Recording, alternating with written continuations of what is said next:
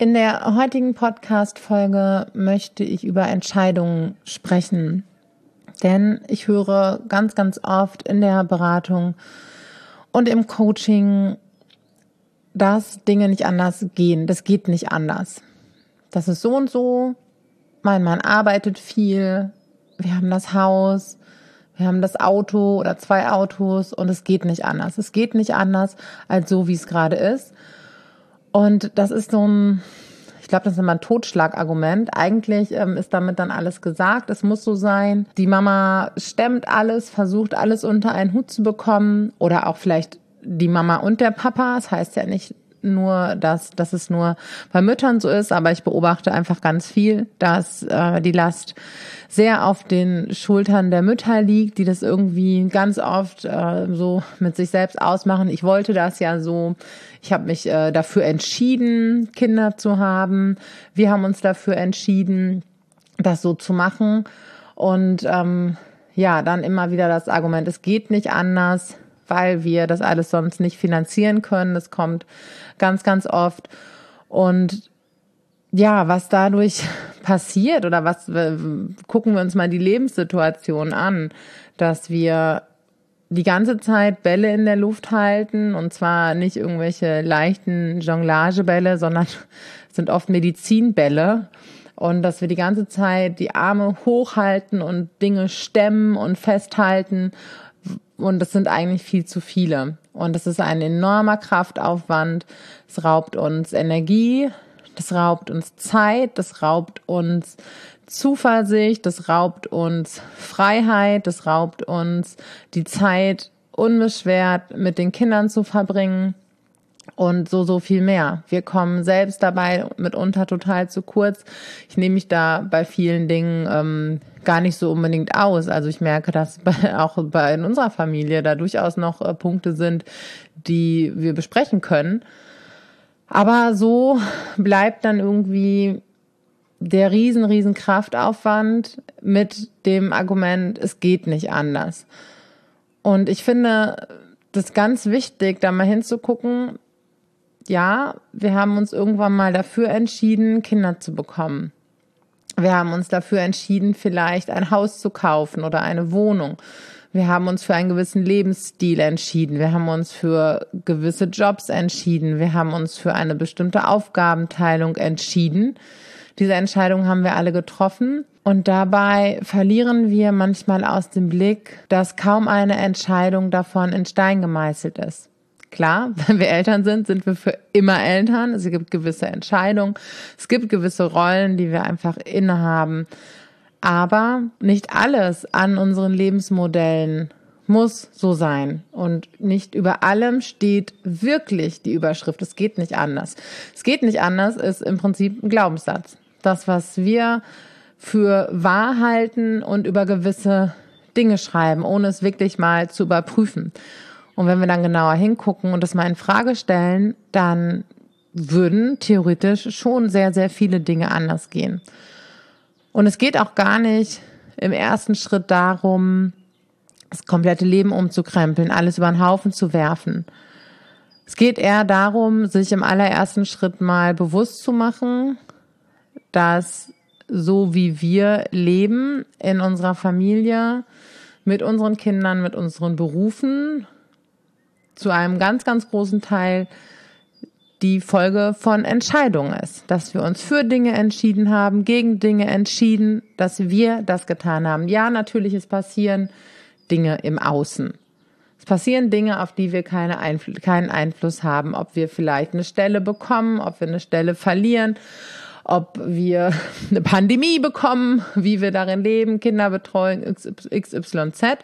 Aber es gibt ganz viele äh, Dinge, die wir auch natürlich aktiv mitentscheiden. Und ich möchte jetzt mal diese äußeren Aus, ähm, ähm, Einwirkungen ausblenden und dahin gehen, was wirklich an uns liegt.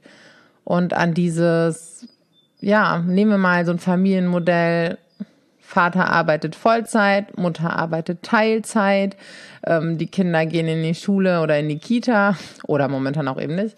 Und äh, man finanziert ein Haus und irgendwie zwei Autos und äh, zwei Urlaube im Jahr oder ein, keine Ahnung. Und äh, irgendwie klar ist da der Traum vielleicht von diesem Haus. Sind da diese Autos, die man braucht für die Einkäufe, für die Arbeit, weil die, die Arbeitsstelle da und da ist, das Haus aber da und da, die Kita dann wieder da und da. Und äh, klar, um das alles aufrechtzuerhalten, um es möglich zu machen, diese Urlaube zu machen, muss man gewisse Dinge tun. Und ja, wenn alles so bleibt, dann geht es nicht anders. Aber die Frage ist oft, zu welchem Preis? Zu welchem Preis, dass Menschen ausbrennen, irgendwie keine ruhige Minute am Tag haben, durch die Gegend hetzen, irgendwie morgens aus dem Bett, schnell alle fertig machen, schnell in die Kita, schnell in die Schule, schnell an den Schreibtisch, schnell zur Arbeit, was auch immer die Arbeit ist.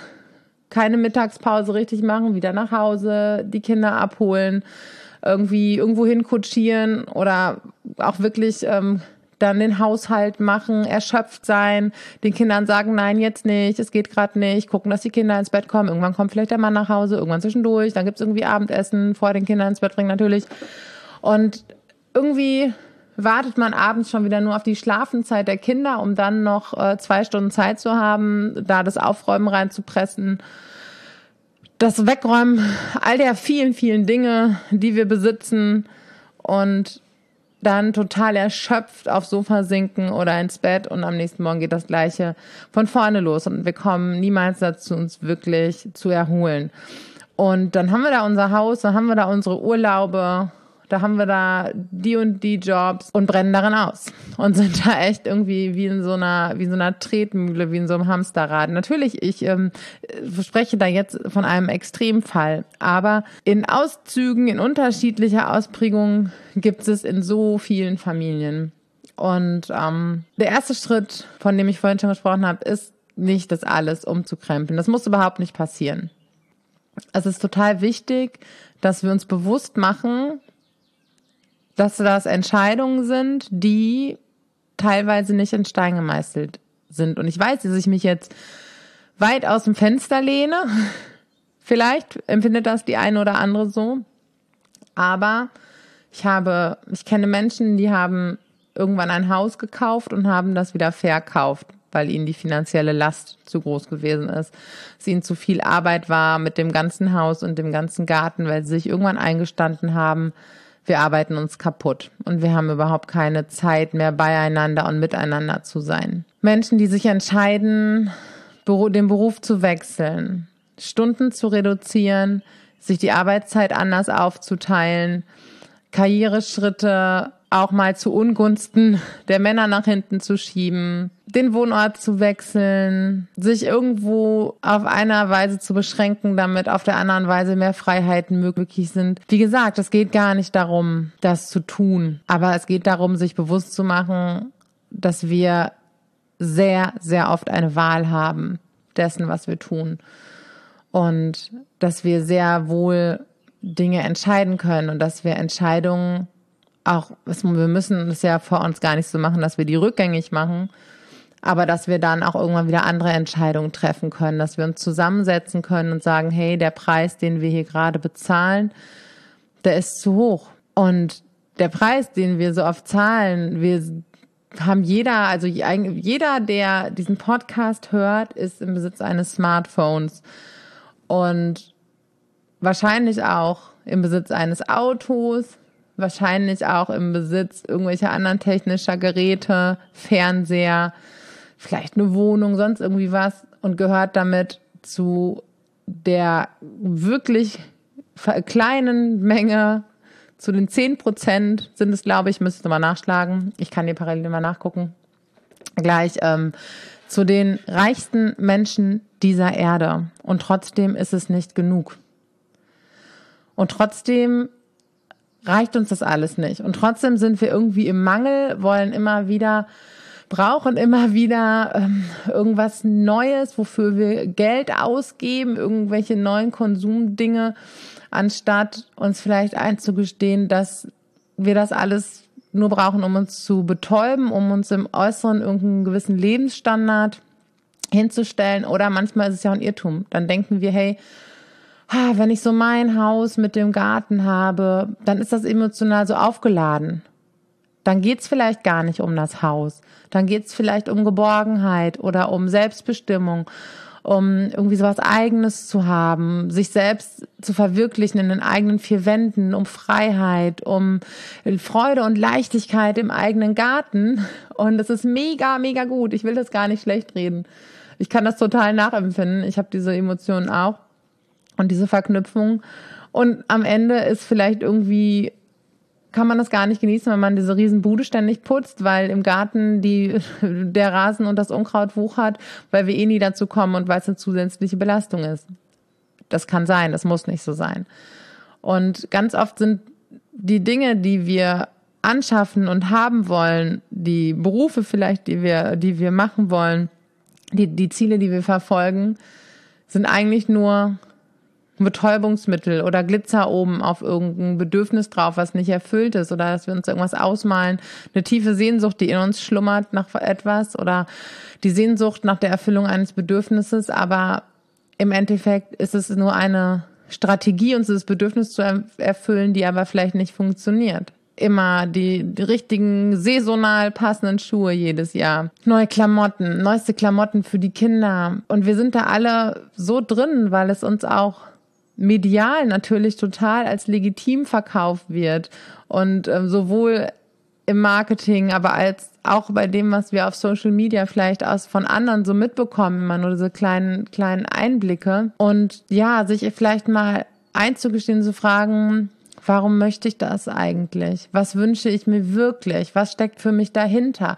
Was brauche ich wirklich? Und dann zu gucken, wenn in mir so große seelische Löcher sind, dass ich die mit so viel Arbeit, mit so viel Leistung, mit so viel Suche nach Anerkennung, mit so viel, ich sage jetzt mal das böse Wort Statussymbole, ähm, um auch mir zu zeigen, dass ich im Leben was erreicht habe. Ähm, wenn ich diese ganzen Löcher mit so viel füllen muss, dann ist es wirklich tragisch, weil es so anders sein kann mit viel, viel einfacheren Mitteln, auch wenn der Weg dahin nicht immer leicht ist.